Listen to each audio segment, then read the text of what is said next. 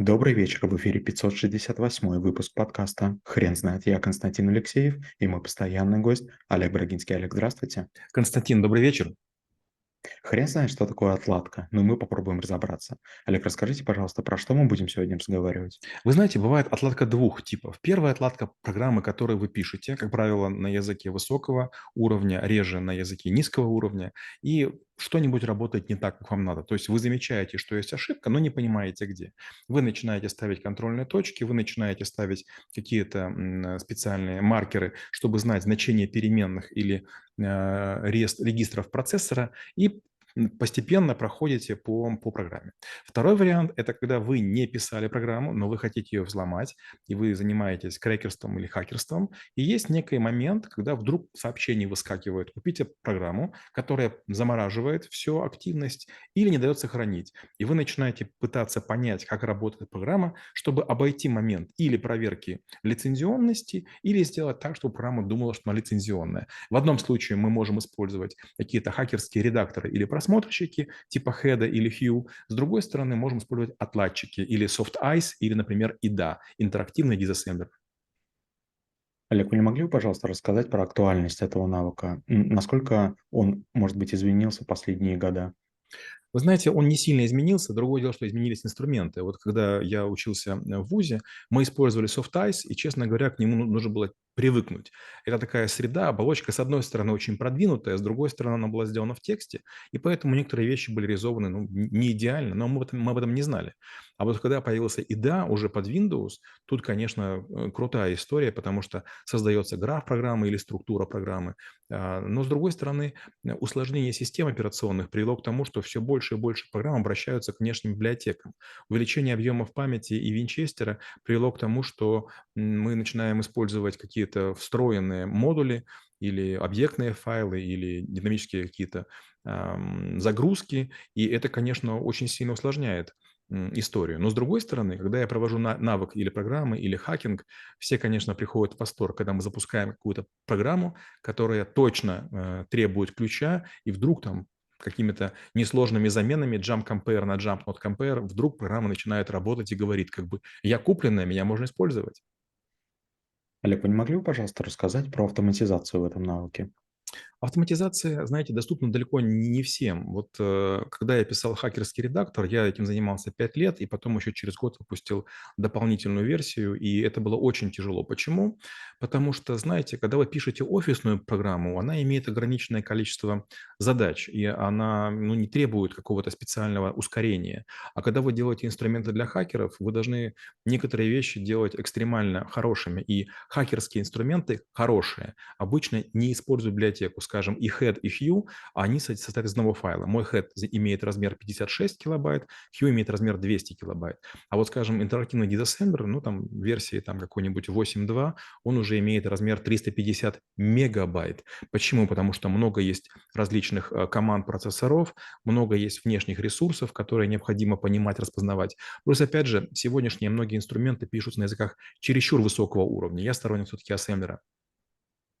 Олег, вы не могли бы, пожалуйста, широкими мазками описать, как происходит сам процесс отладки? Процесс откладки происходит двумя способами. Вариант первый. Вы находитесь в среде разработки, а, например, Туро Паскаля, Delphi, и, и, и другого, и у вас есть возможность, или, допустим, там Visual Basic, а, или там макросов каких-нибудь, и у вас есть э, редактор, в котором вы можете запускать или на исполнение программу и начинает работать, или начинаете пошагово идти. Там есть два режима. Вариант первый, допустим, вы нажимаете F7 и исполняете каждую команду, проваливаясь в каждый цикл или каждую процедуру. И, например, F8, при котором выполняется процедура и или цикл, но вы в нее как бы не вылетаете. Второй вариант – это когда вы загружаете программу и не знаете, на каком, языке она, на каком языке она написана. Вы запускаете ее в интерактивный дизассемблер, и программа начинает многоходовым алгоритмом пытаться первое построить структурный граф, основной граф программы и переходы между ними. И получается, в первом случае вы контролируете каждую переменную, вы знаете код, но вы не понимаете, где вы ошиблись. Такое часто бывает, когда вы пишете много кода, вы где-то ошибаетесь в каком-то таком маленьком элементе или на краях диапазона, или где-нибудь такое редкое какое-то значение выскакивает. А вот когда мы занимаемся отладкой программы, которую, скажем, ломаем, и у нас нет программного кода, там совершенно другая история. Мы даже не сильно пытаемся понимать, что именно программа делает вообще глобально. Мы пытаемся понять, а имеет ли это отношение к всплывающим сообщениям или задизейбленным функциям. Олег, а вы не могли пожалуйста, ответить на такой вопрос для наших а, пользователей, которые не особо знакомы с, э, с языками программирования и а, прочими инструментами? Для чего может быть отладка полезна на бытовом уровне? А, скажем так, если вы не программист, вам это почти ни для чего. Но вот если у вас мало денег и хочется в какую-то игру поиграть, или, например, вы не можете пройти какое-то место в игре, потому что вам не хватает там драконов, зелья или э, мощности оружия, вот тогда можно воспользоваться внешними инструментами, которые вам в этом помогут. То есть эм, другой пример. Вы приходите, допустим, там, к человеку, у которого, например, нет интернета, и у него слетела активация Microsoft Office, или там еще какая-то история история. И вам срочно нужно ему помочь, потому что завтра он сдает курсовую работу, диплом или там книга уходит в печать. И вот иногда знание дизассемблера, и если у вас с собой есть флешка с инструментами, приводит к тому, что вы моментально помогаете человеку, допустим, хотя бы на сутки или на один запуск программа становится а, якобы, якобы легальной, и он завершает свою работу и очень вас благодарит. Олег, скажите, а отладка это навык базовый для людей, которые владеют а, программными языками? Если вы пишете на языке именно программный код, то да, это базовое. Получается, что вы можете ставить, как я уже говорил, специальные окна или там экран разделять на какие-то компоненты, в которых вы будете, можете вводить какие-то контрольные значения или переменные, и вы будете видеть, как они меняются.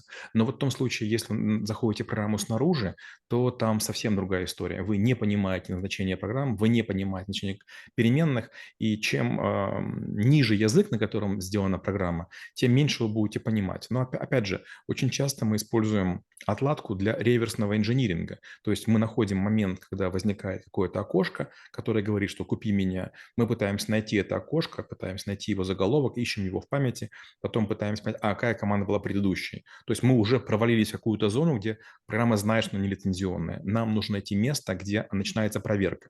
И первое, что мы делаем обычно, это мы пытаемся понять, а вот если вот это окошко, оно является частью процедуры, которая говорит, что надо меня купить или нет? Очень часто нет. Очень часто бывает так, что программа очень давно, там, скажем, 300 команд тому назад проверила нелицензионность, она знает, что будут хакеры работать или крекеры, и поэтому она как бы спрятала этот момент, не отреагировала. То есть момент проверки, момент реакции на нелицензионность, они очень сильно растянуты во времени. Но опять же, есть такая фраза, которую хакеры исповедуют, все, что один человек построил, второй завсегда сломать сможет. Олег, расскажите, пожалуйста, про попытки инженеров, которые создают как раз-таки программы, избежать этих самых отладок. Эм, а давайте просто я что-нибудь покажу для того, чтобы не ходить вокруг да, да около. Вот сейчас я, например, запущу программу, которая позволит нам посмотреть, как выполняется отладка. Вот сейчас уже она работает, сейчас запустится интерактивный дизассемблер.